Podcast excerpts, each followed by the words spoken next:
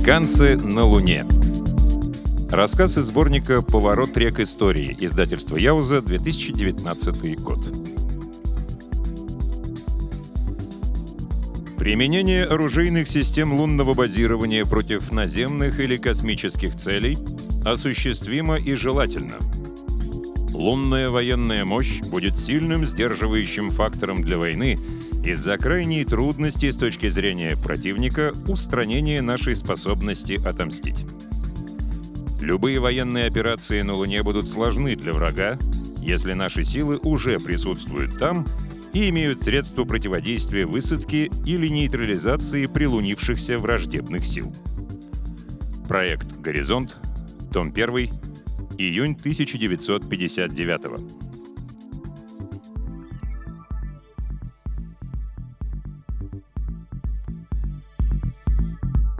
том, что луноход русский, не было никаких сомнений. Здоровенное ведро с крышкой и восемь колес. Во избежание кривотолков, чтобы ты сразу понял, это ведро прилетело на Луну строить коммунизм, на нем нарисовали флаг Советского Союза, а для совсем тупых еще и написали USSR. И снизу помельче «Explosive, do not touch». Майор Эрл по долгу службы разбирался в луноходах и ничего подобного раньше не видел. Таких мощных аппаратов Советы еще не строили. Ведро было реально здоровое. В нем запросто поместилась бы пара космонавтов и осталось место для ракетной установки или миномета. Крышка ведра была откинута.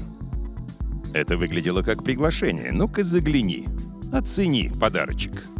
Только руками не трогай, а то взорвется. У обычного лунохода под крышкой теплообменник. У необычного... Сам догадайся с трех раз. Мирные русские луноходы не возникают ниоткуда на территории США, когда их там совсем не ждут. Майор Эрл обеими руками протер глаза. «Как-то мы промахнулись с тактикой», — подумал он. Как-то мы забыли, что у русских все хуже, чем у нас, и всего меньше, чем у нас, за исключением одного. Дури у них однозначно больше. Разработчики проекта «Горизонт» считали, что если Советам хватит наглости напасть на американскую лунную базу, это может быть только классическая сухопутная атака. Враг скрытно подтянется вплотную — а потом в стремительном броске постарается разбить антенны и продырявить командный модуль. Любой другой вариант просто не имеет смысла. Нельзя подобраться к Луне незаметно. Нельзя просто взять и направить боевую ракету с Земли, чтобы накрыть наш лунный форпост термоядерным взрывом. Мы успеем заметить, успеем спросить, что бы это значило, и ответим сокрушительным ударом, от которого нет спасения. Перестрелка на Луне неминуемо означает, что Советы вот-вот начнут бойню на Земле. У русских только один шанс на победу в Третьей мировой войне. Сначала захватить базу «Горизонт-1». Русские должны появиться здесь непосредственно перед нападением на Европу или США, или на всех сразу. Главное, внезапно, без объявления войны. Это все, что остается русским. Подлость и вероломство. У них нет другого выхода, кроме как замаскировать вторжение под научную экспедицию. Высадиться в почтительном отдалении и атаковать с поверхности. Если еще доберутся до нас ученые фиговы. Луна — суровая хозяйка. На случай визита непрошенных гостей база «Горизонт-1» стоит тылом к неприступной скале, а спереди у нас запланированы обширные минные поля и система дальнего обнаружения — Русские придут, да как напорются на мины. И тут мы как выскочим, да как перестреляем их всех. А то и в плен возьмем кого-нибудь. И Госдепартамент тихонько спросит у товарища Брежнева, ну что, поджигатель войны, допрыгался? Мы готовы устроить прямой эфир с Луны в любую минуту. И что ты на это скажешь? И товарищу Брежневу придется ответить, зачем его ученые полезли с оружием на нашу территорию. Мы здесь тоже маскируемся под научную экспедицию, но это вынужденная необходимость, понятная и простительная. А русским придется врать в глаза всему человечеству, и человечество им такого не забудет. Казалось бы, все понятно. Кто первым успел закрепиться на Луне, тот-то выиграл. Отсюда, ребятки, наша Родина диктует свою непреклонную волю остальному мировому сообществу. Упс! Посреди базы советский луноход. Как на голову свалился. Подло-то как! Без единого выстрела. На всякий случай майор Эрл протер глаза еще раз.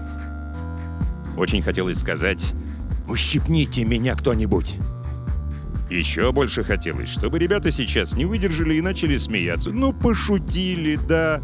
Кто-то из хьюстонских умников смонтировал запись, а мои интеллектуалы вывели ее на обзорные мониторы с утра пораньше и теперь наслаждаются, смотрят, как у командира с просонья шерсть встает дыбом. Невинное солдатское развлечение. В конце концов, мы тут все солдаты. Увы, дежурная смена базы «Горизонт-1» в полном составе, все 12 человек — таращилась на луноход выпученными глазами и смеяться не собиралась. Она даже не очень дышала. Луноход стоял точно посреди стройплощадки, рядом с выпуклыми крышками пятой и шестой ракетных шахт. Демонстрация силы, демонстрация возможностей.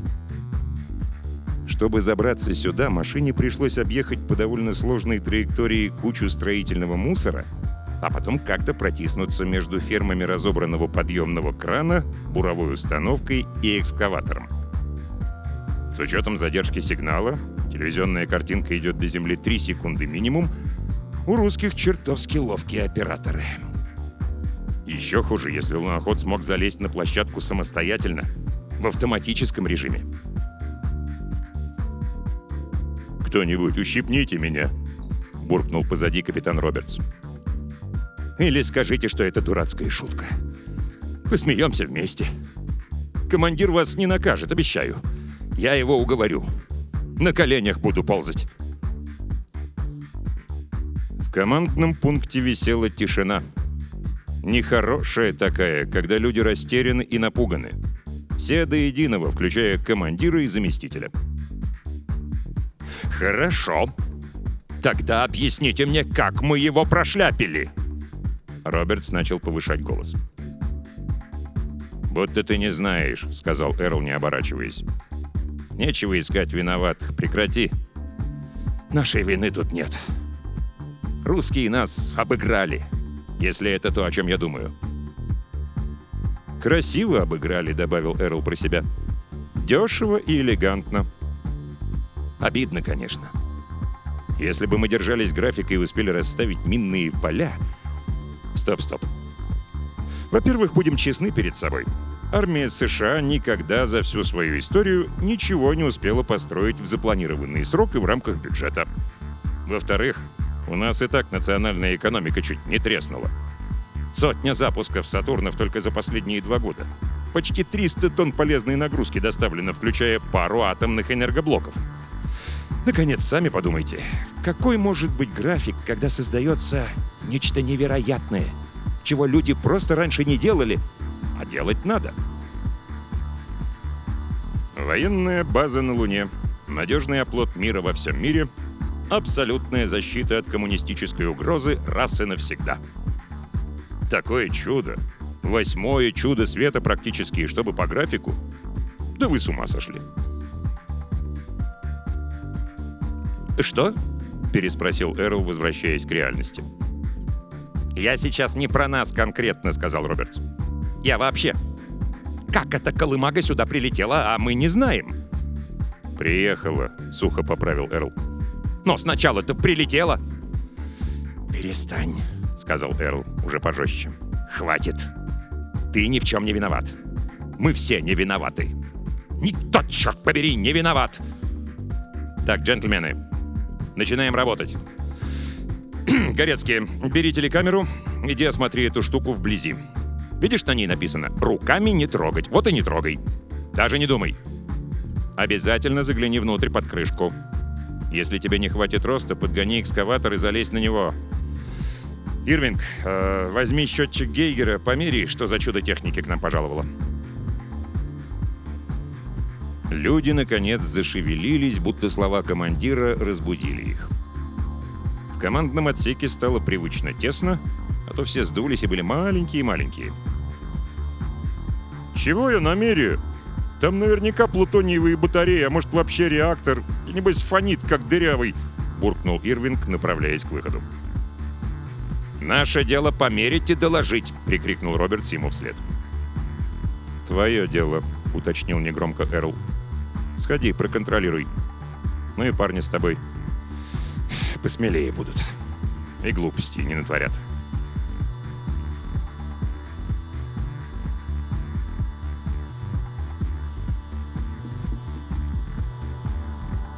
«Ты понимаешь, что это предательство?» – прошипел Робертс.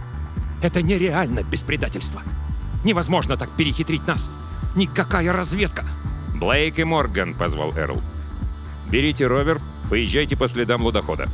Ну так, в разумных пределах, без героизма. Хотя бы уточните направление. Остальные работают по плану. Отдыхающие смене отдыхать, если сможете. Теперь оставьте нас, джентльмены». Астронавты молча потянулись на выход. Эрл, наконец, нашел силы оторвать взгляд от мониторов и вместе с креслом повернулся к Робертсу. «Ты чего бесишься?» «А что еще остается?» — шепотом заорал тот. «Пять часов! Через пять часов тут будут два конгрессмена. Прилетят смотреть результаты сумасшедшей работы, из-за которой вся Америка чуть пупок не додорвала. И чего мы им скажем? Господа, нас предали. А мы не виноваты. Система слежения не развернута, минных полей нет, мы не успели. А они нам что? Я примерно знаю. Эрл грустно улыбнулся. Свайгерт, наш парень, он скажет, ну что, блин, да выпендривались. Вот насчет Маккейна не уверен. Маккейн тот еще ястреб и служака. Наверное, пообещает всех разжаловать и уволить с позором, или вроде того. Меня посадят под арест. Почему бы и нет? Хотя бы высплюсь.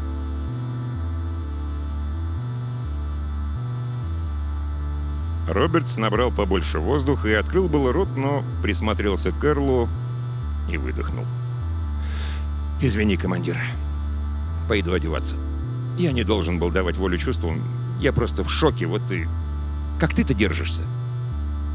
«Легко», — сказал Эрл. Если в луноходе то, чего мы все боимся, значит, как ты верно заметил, несколько лет сумасшедшей работы пошли в задницу. А с ними и дело моей жизни. Но какая шикарная была игра, а? Какие высокие ставки, какой сильный противник. Все самое крутое, что может быть на свете. И я в этом участвовал. Неплохо? Робертс пожал плечами. Эрл отвел глаза. «Теперь главное, чтобы эта штука не взорвалась», — процедил он совсем другим голосом. «Действительно, блин, да выпендривались». «Как думаешь, сколько там?»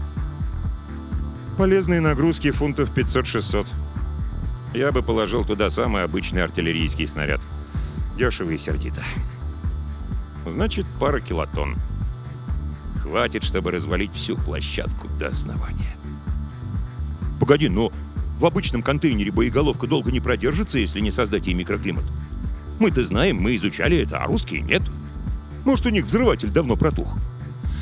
Ага, а им и не надо долго. Луноход 4-2 недели как прилетел. Проклятие. Ага. Он просто сел не там, где заявлено. Промахнулся, бедненький. Но ну и оказался гораздо больше, чем мы думали. Иди, знакомься. У нас сегодня был запланирован исторический день. Что бы дальше ни случилось, он уже состоялся. Ничего себе событие.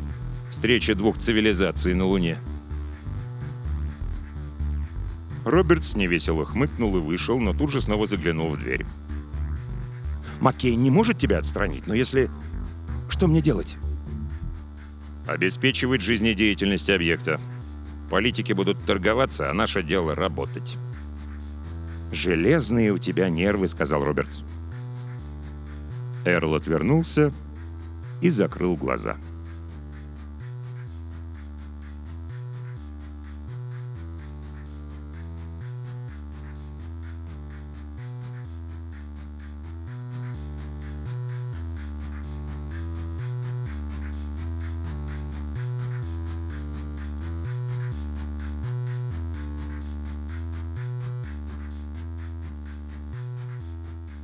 Создание обитаемой базы на Луне имеет огромный военный и научный потенциал. Поскольку неоценимый научный, военный, политический престиж достанется нации, которая первой создаст лунную базу, необходимо, чтобы Соединенные Штаты были в этом первыми. Проект «Горизонт», том 1, июнь 1959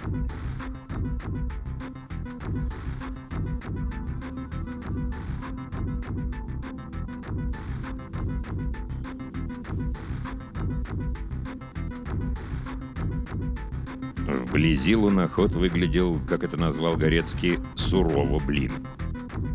Он был побит и исцарапан. Два колеса из восьми будто обгрызены по краям. Пара манипуляторов согнута, один сломан. Да, у него оказались манипуляторы. Раздвижные суставчатые штанги с клешнями на концах. Еще луноход был со всех сторон в объективах и нес две телекамеры на кронштейнах. Сейчас одна из них медленно перемещалась, наблюдая за Горецки, который бродил вокруг, выдерживая безопасную дистанцию в 5 футов. Он установил ее экспериментально. Если подойти ближе, луноход начинал драться, на удивление резко и ловко. Горецкий получил такой сильный удар клешней в бедро, что даже упал. А у Ирвинга машина выбила из руки счетчик, подобрала и раздавила. Ирвинг сказал Итаныч по-божески.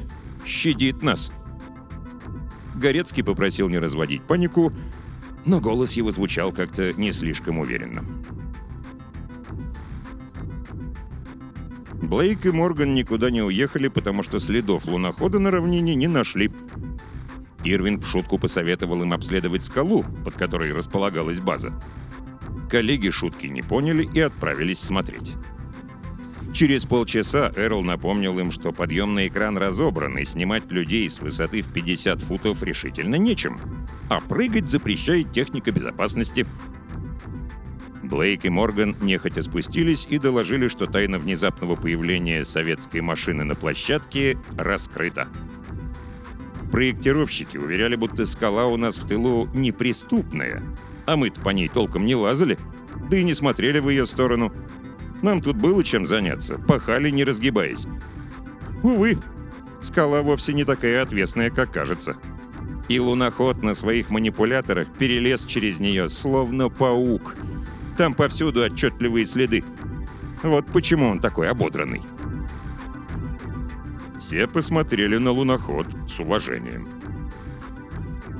Потом Горецкий забрался в ковш экскаватора Ирвинг осторожно, соблюдая дистанцию, вывесил наблюдателя над ведром.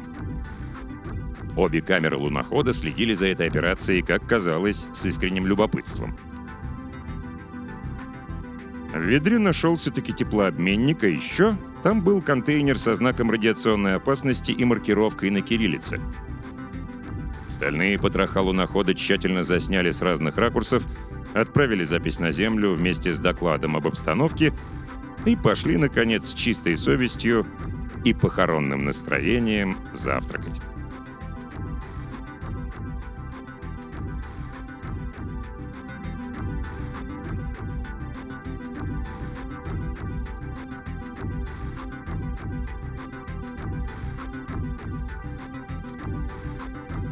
За едой все разговоры были о том, какой классный парень этот русский луноход. Вот бы нам такого в команду, а лучше парочку. Мы бы тут горы свернули. Капитан Робертс доложил майору Эрлу, что в команде прямо на глазах нарастают пораженческие настроения. Люди хвалят технику вероятного противника. Эрл посоветовал капитану не умничать. С часу на час сюда прилетят два конгрессмена — один герой покорения космоса, а другой — герой Вьетнамской войны. И тогда капитан увидит, что такое реальные пораженческие настроения в команде. После того, как ее поразят во все места.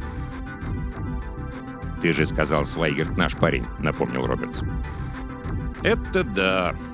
Он был единственный холостяк в программе «Аполло». единствующий, единственный действующий астронавт, у которого дома барная стойка и краны с пивом. Я однажды зашел к нему в гости.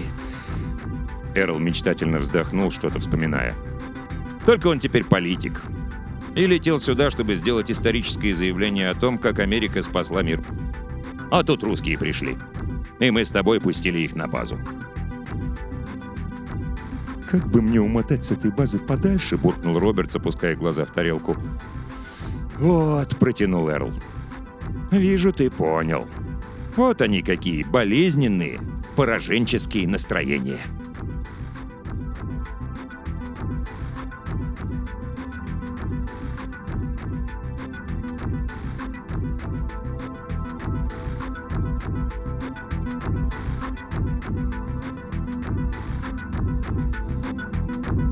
Оказаться вторыми после Советского Союза в создании форпоста на Луне будет катастрофой для нашего национального престижа и, в конечном счете, для нашей демократической философии. Проект «Горизонт», том 1, июнь 1959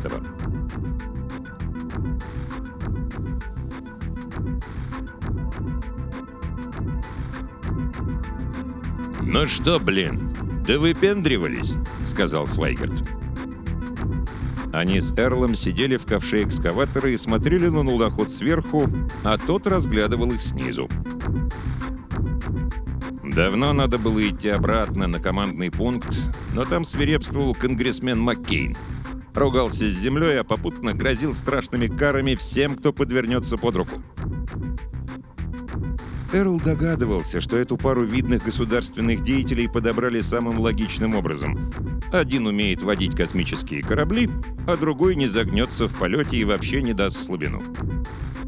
Но выглядели они так, словно их для этой миссии нарочно вырастили. Свайгерт и Маккейн чертовски убедительно смотрелись вместе. Первый очень живой, светлый и, очевидно, гражданский. Второй — столь же очевидно военная косточка, несгибаемый, посидевший во вьетнамском плену, и оба герои, без сомнений.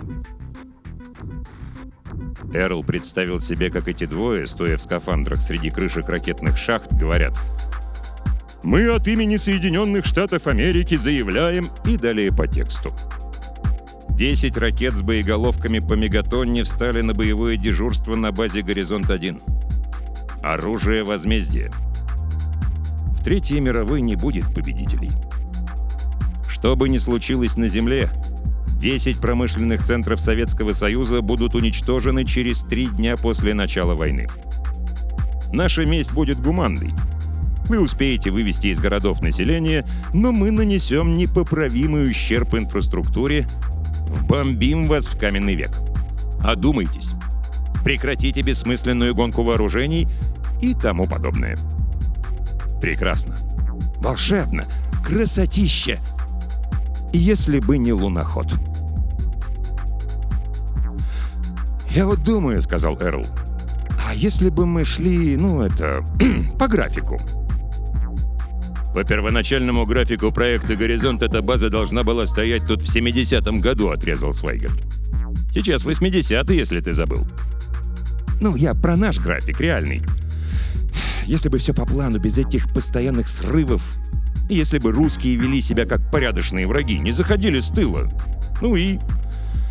Хорошо, мы развернули средства наблюдения и поставили минные поля. А толку-то? Лунные клеймеры — противопехотные мины. Их задача — рвать шрапнелью скафандры.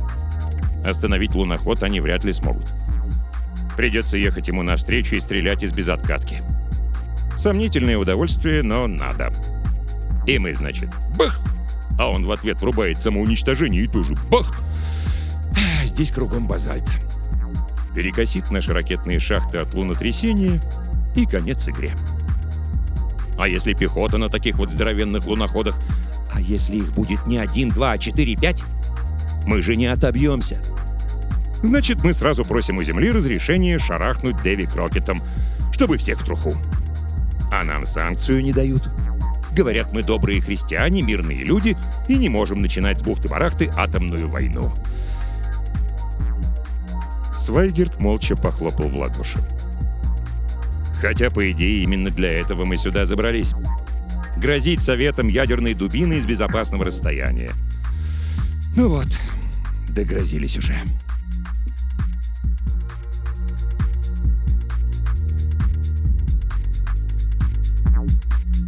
«Не продумано ни черта, согласен», — сказал Свайгерт. «Мы просто не готовы к реальному столкновению. Исписали тонны бумаги, а когда шло до дела, впали в ступор. И понятно, в общем, почему. Весь проект «Горизонт» сочинили ради понта, чтобы утереть нос советом. И похоронили его из-за нехватки денег. Когда снова откопали, денег тоже не было. Но теперь их можно тупо печатать, все равно инфляция кошмарная хуже не станет. А «Горизонт» — это загрузка производства и рабочие места. Если бы не дикое воровство на подрядах, из-за которого в основном мы не попали в график... Впрочем, я тебе этого не говорил. Но реанимировали проект не ради того, чтобы красть. Национальный престиж. Нужна победа. Хоть какая лучше всего над своими страхами. «Что, все настолько плохо?» — осторожно спросил Эрл. «Послушай, майор, я пока не начал заниматься политикой, не понимал, насколько все запущено. 70-е, мягко говоря, не лучшие десятилетия в истории США. Забудем про Вьетнам, Уотергейт, отставку Никсона и все такое. Давай о том, что измеряется в долларах. Два нефтяных кризиса, общая стагнация, инфляция реально до небес. Джимми Картер — никчемный болтун, но когда он говорит, что наша экономика больна, а нация в кризисе, это ему написали компетентные люди. Ты знаешь, что Америка могла бы проводить Олимпийские игры в этом году? Нет, не слышал? Угадай, почему этот вопрос спустили на тормозах? И следующую Олимпиаду тоже по боку. Денег нет. А где они? Мы же их печатаем. А вот. Свайгерт обвел рукой вокруг себя.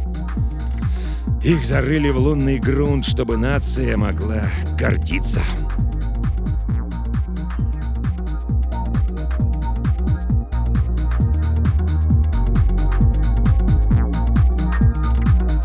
Сквозь забрало скафандра трудно было разглядеть выражение лица конгрессмена, но голос его звучал молодо, звонко и горько. «Давай на чистоту. Я с самого начала был против всего этого. И, насколько помню, ты был против, если не переменил свое мнение. «Я очень хотел на Луну», — скромно признался Эрл. «Все хотели», — сказал Свайгерт и умолк. «Все были против, и все хотели на Луну», — раздалось в наушниках. «Ирвинг, не подслушивай, сукин сын!» «Виноват, сэр. А потом нам политики запудрили мозги, и мы прониклись важностью нашей великой миротворческой миссии. Разве не так все было, сэр? Виноват, сэр. Перейдите на третий канал, если не хотите, чтобы вас слышала вся база, сэр. «Эй, астронавт!» — позвал Свайгард. «Опускай нас!» Сидел бы и сидел тут, да кислород на исходе. Они выбрались из ковша и, помахав луноходу, все обращались с ним как с живым существом, двинулись к базе. «Как думаете, что будет?» — спросил Эрл на пороге тамбура. «Что-то точно будет. Прямой эфир зарезервирован, а с телевидением не шутят. Нация ждет заявления. Поэтому заявление должно прозвучать хоть какое-нибудь. И сейчас компетентные люди пишут его для Джона Маккейна. И пускай заявляет. А я рядом молча постою. Я не гордый. Мое дело было довести сюда корабль. Им понадобился астронавт, космический пилот, иначе черт С-2 бы меня сюда послали, и черт С-2 я попал бы на Луну. Все хотели на Луну. Эрл покачал головой. «Да ужас как!» — сказал Свайгерт.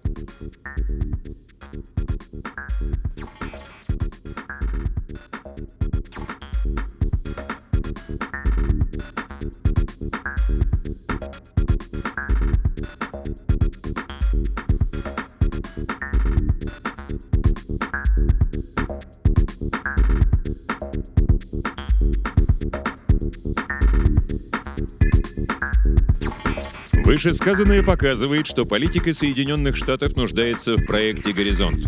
Неспособность энергично реализовать такую программу будет означать игнорирование простого намерения исполнительной и законодательной ветвей власти принять надлежащие меры для обеспечения нашего национального выживания. Проект «Горизонт», том 1, июнь 1959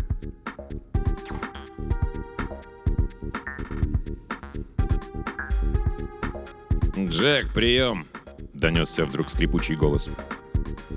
«На связи?» Свайгер сделал такие большие глаза, что в этот раз Эрл разглядел их сквозь плексиглаз. «Не раздевайся. Ты можешь пробыть на улице еще какое-то время? Час, например?» «Если сменю баллоны хоть четыре, не проблема. Что случилось?» «Что и следовало ожидать. Этот слабак Джимми сдался». «Так», — протянул Свайгерт. Русские сказали ему, у них на луноходе 20 килотонн. «Врут», — вмешался Эрл. «Максимум две».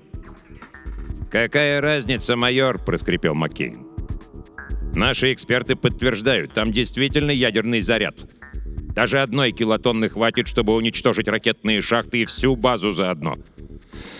Русские дали президенту час на размышление, и тот выложил карты на стол. Игра проиграна. «Так», — повторил Свайгерт. «Джек, ты должен присутствовать при инспекции. Майор Эрл даст команду открыть крышки шахт, а луноход заглянет туда своей камерой». «Проклятье! Приказ для майора уже здесь, сейчас его раскодируют. Ну и еще просьба, Джек. Из Вашингтона прислали новые коммюнике взамен того, что мы должны были зачитать». Тут какая-то чушь про нашу мирную научную базу, про будущие совместные исследования с русскими. Это надо озвучить непременно в скафандре и на фоне лунохода. Спасибо не в обнимку с ним. Джек, давай ты это зачитаешь. Я не смогу. Я молча рядом постою, я не гордый, а? «Понимаю, Джон», — очень серьезно произнес Свайгерт. «Это работа для астронавта, да». В гробовом молчании они с Эрлом пристегнули друг другу свежие баллоны и вышли из тамбура обратно на Луну. Там Эрл сделал странное. Он руками повернул Свайгерта к себе лицом, жестом приказал отключить рацию, а потом уткнулся шлемом в шлем и заговорил. Голос был слышен глухо, но отчетливо. «Джек, вы старше меня и опытнее», — быстро сказал Эрл. «Но я тут командир. Дайте совет. Как командир базы я еще не получил никаких приказов. О чем говорил конгрессмен Маккейн, вообще не слышал, рация случайно выключилась. Допустим, я убежден, что русские блефуют. Ирвинг садится на экскаватор, цепляет луноход и тащит его как можно дальше от площадки. Экскаватор справится, наверное. А вы с Джоном выходите на площадку и читаете старые коммунике. Про оружие возмездия и мир во всем мире. А о чем там русские договорились с президентом, это их дела и их проблемы. Вся планета будет слушать вас. Вся планета будет знать, у нас тут ракеты. Теперь скажите, Джек, что мне делать? А если долбанет? Вся планета будет знать, что американцы притащили на Луну атомную бомбу и сами с дуру на ней подорвались? «Да ничего не долбанет!» — заорал Эрл. «Русские такие же обманщики, как и мы. У нас нет ракет на Луне, потому что нет денег, и все через задницу. И весь проект «Горизонт» через задницу. Один сплошной блеф. А у русских нет бомбы, потому что они всегда брали нас на пушку. И мы всегда пугались. И сейчас испугались. Реактор там на луноходе. Хреновый. Сифонит, как дырявый, и ничего больше. Готов проверить? Эрл видел, как Свайгер щурит глаза в улыбке. Ехидная улыбка человека, который старше и опытнее, и видал такое, что тебе не снилось, и не хочет тебе помогать. Хочет, чтобы ты сам решил потому что есть вещи, которые надо решать самому.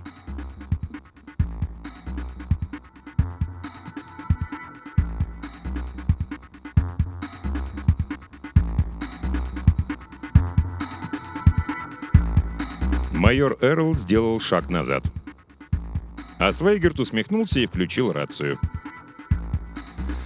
«Признаться, я скорее рад», — сказал он. «Понимаешь, это может прозвучать не очень патриотично, но будь все по-нашему, мне бы пришлось сегодня лгать в глаза всему человечеству и потом остаток своих дней прожить во лжи. И Маккейну, и президенту, и тебе. Мы все были обязаны бы постоянно врать людям. Кто-то скажет, это ложь во спасение, коммунистическая угроза и так далее. Мир во всем мире. Национальный престиж, опять-таки. Но мне кажется, может, я не прав, что национальный престиж не покупается враньем. Рано или поздно нас разоблачат. И это будет такой удар по самолюбию нашей нации, которого она, ей-богу, не заслужила. А ты как думаешь? Эрл пожал плечами. В скафандре это было незаметно, но Свайгард вроде бы понял.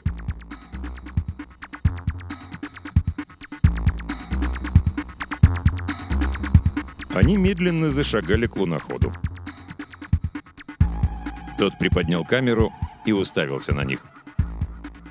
И то ли он это сделал мягче, спокойнее, чем раньше, то ли просто ушло нервное напряжение, но жест лунохода показался Эрлу дружелюбным. «А ракеты, да черт с ними», — сказал Свайгерт. «Зато теперь все точно знают, что американцы были на Луне». И помахал луноходу. Спереди у него были два больших объектива, словно глаза — в одном из них, наверное, шевельнулась пылинка или проскочил солнечный блик, но Свейгерту вдруг показалось, что луноход ему подмигнул.